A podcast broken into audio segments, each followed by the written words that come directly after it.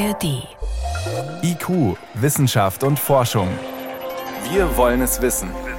Ein Podcast von Bayern 2 in der ARD Audiothek. Heute mit Stefan Geier. Das Kleinkind, könnte man sagen, ist inzwischen raus aus dem Kindergarten. ChatGPT, der Chatbot und auch die ganzen anderen KI-Textbots.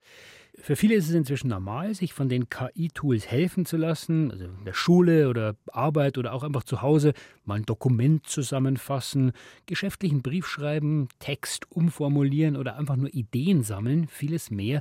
Schlicht und einfach ChatGPT als ein sinnvolles Instrument nutzen. Und auf den ersten Blick, da macht die KI das ja auch wirklich erstaunlich gut. Aber wenn man mal genauer hinsieht, dann ist das Ergebnis oft nicht richtig brauchbar. Da ist die Antwort zu kurz oder zu oberflächlich oder sie ist auch oft gespickt mit Floskeln und leider immer noch, ja, mit etlichen Fehlern. Jetzt kann man natürlich sagen, selber schuld, ja, wenn die Antwort nicht passt, dann muss man halt einfach nur besser fragen, also bessere Prompts schreiben, aber wie genau? Das schauen wir uns heute mal an. Wie können wir so fragen, dass die künstliche Intelligenz perfekt antwortet?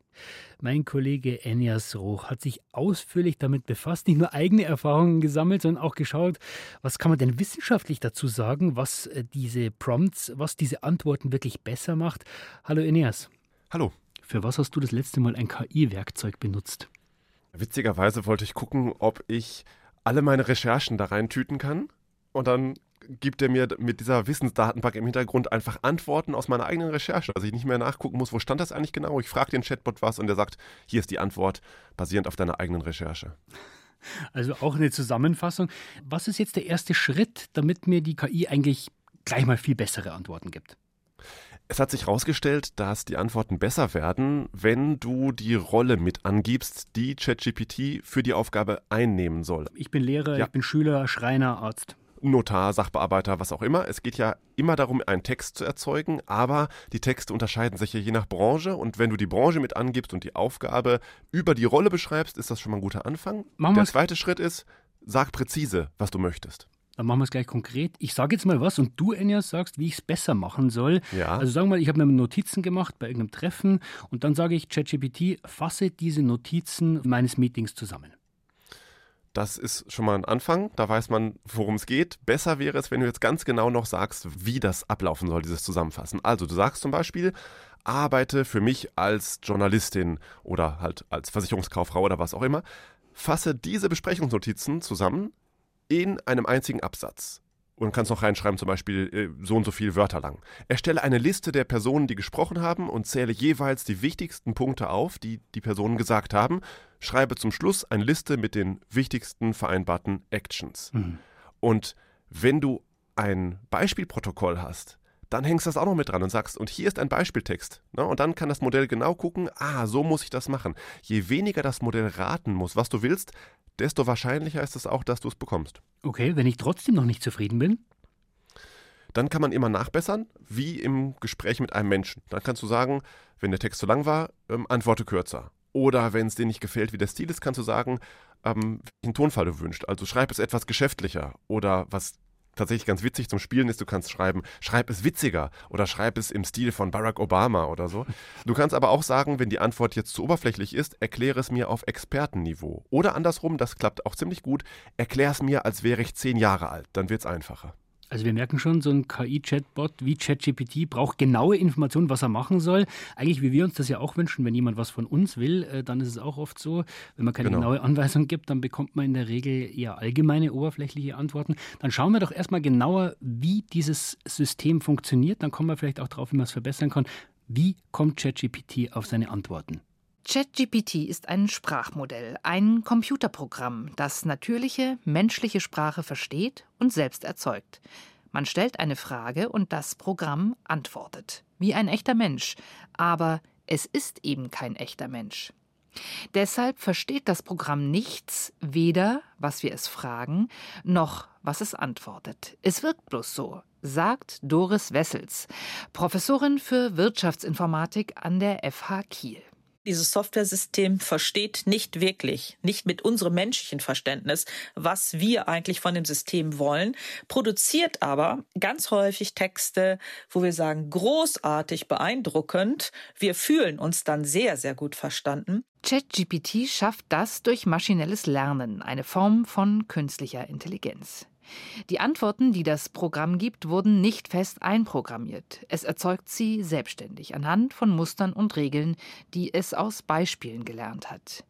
Dem Modell wurden dazu in einem ersten Schritt Abermillionen von Texten vorgesetzt. Bücher, Zeitungsartikel, Webseiten, Kommentare aus sozialen Netzwerken. In diesem Material hat es nach Regelmäßigkeiten gesucht. Welche Silben folgen aufeinander? Welche Wörter folgen aufeinander? Ein Beispiel. Man soll den Tag nicht vor dem Abend.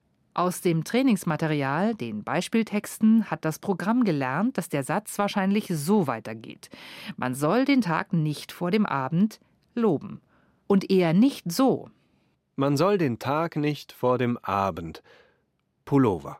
Auf die gleiche Art hat es auch gelernt, mit hoher Wahrscheinlichkeit grammatikalisch korrekte Sätze zusammenzubauen. Jetzt kann es Sprache erzeugen, ohne eine einzige Regel wirklich zu kennen, wie Sprache funktioniert. Damit das, was ChatGPT ausgibt, nicht nur formal passt, sondern auch inhaltlich, wird es anschließend in mehreren Schritten weiter trainiert. Welche Antworten passen auf welche Fragen? Das lernt das Programm durch Rückmeldungen von echten Menschen. Sie bewerten, wie gut seine Antworten zu bestimmten Fragen und Aufforderungen passen und welche Antworten ethisch vertretbar sind. Da sind sehr ausgereifte Softwarealgorithmen reingegangen.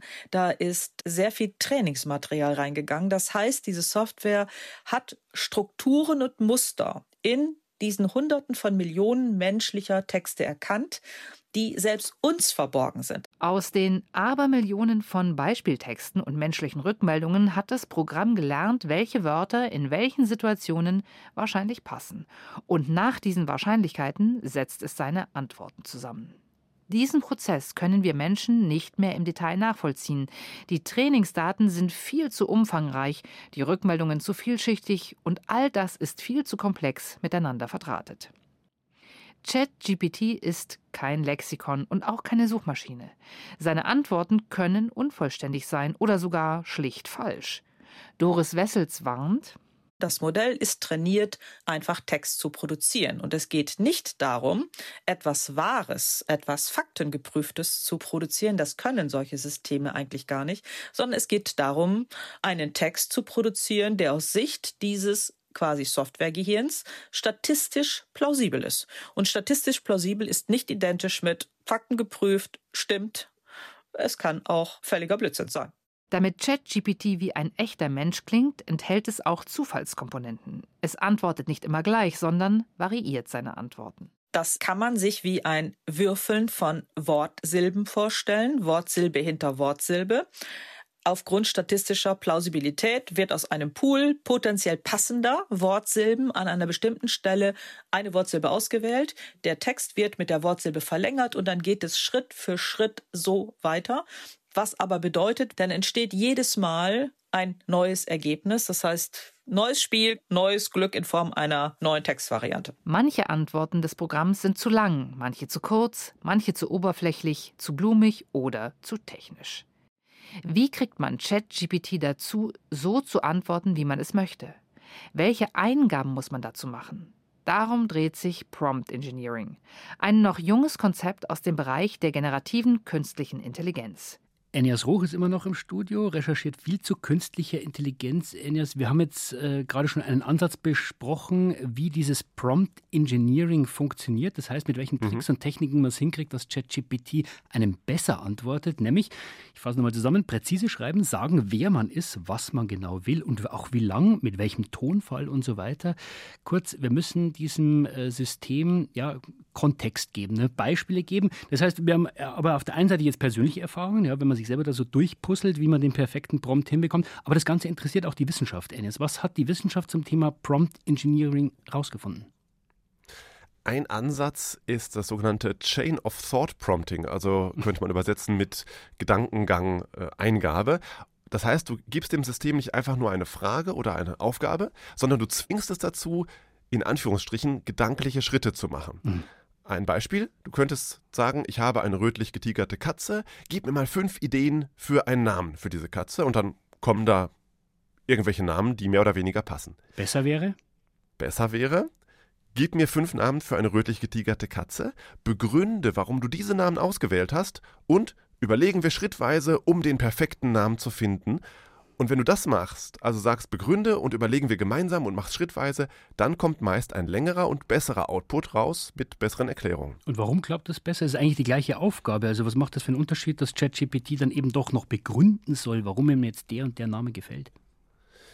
Ähm, was wir da lesen, das ist witzigerweise kein echter Gedanke dieses Systems. Also wie ChatGPT zu seiner Antwort kommt, das können wir daraus nicht rauslesen. Das heißt, diese Lösungsschritte, die wir dann da lesen, die haben nichts damit zu tun, wie das Sprachmodell wirklich vorgeht. Aber dadurch, dass wir sagen, erkläre es mir Schritt für Schritt und begründe, ich stelle mir das immer so vor, dadurch bringen wir das System dazu, in diesem riesigen Raum voller möglicher Wörter und Satzstrukturen in eine bestimmte Richtung zu gehen es gibt ja ganz viele Möglichkeiten. Also ChatGPT hat zigtausend Texte gelesen, in denen es um Katzen geht und Farbe geht. Also das kann ein Gedicht sein, Roman, wissenschaftliche Arbeiten oder Posts aus sozialen Netzwerken, mhm. Katzenfreunde, Blogs, was weiß denn ich.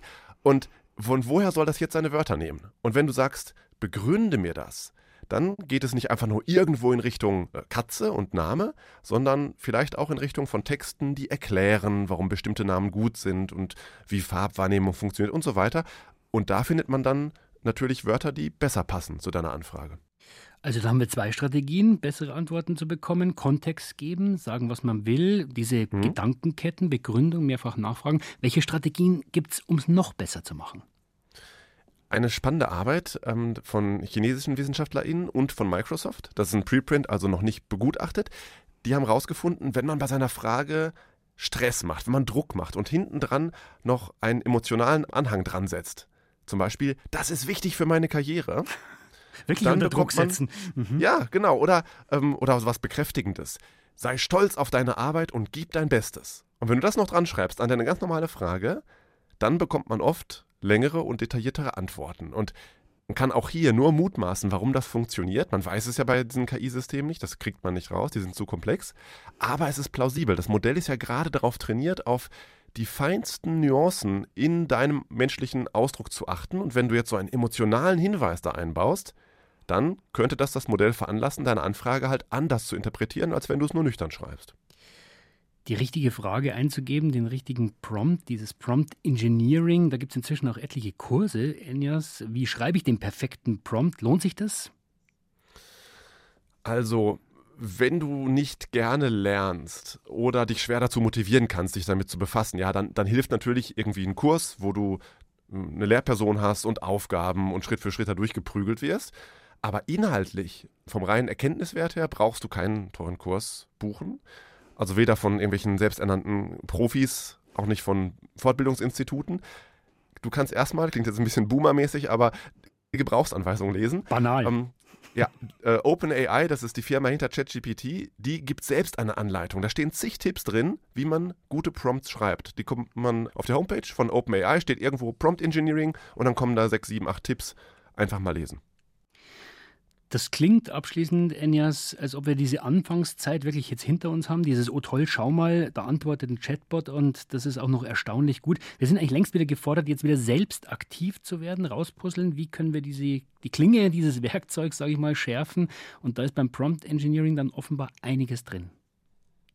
Aktuell auf jeden Fall. Ich glaube aber, das ist eine Übergangstechnologie. Also im Augenblick hilft uns das bessere Prompts zu schreiben und bessere Antworten zu bekommen. Aber langfristig, glaube ich, werden die Systeme so gebaut und trainiert werden, dass man diese Spezialsprache dann nicht mehr braucht, sondern die Systeme einfach lernen, aus unserer ganz normalen Alltagssprache abzuleiten, was wir wollen. Das haben wir auch bei anderen Technologien schon gesehen.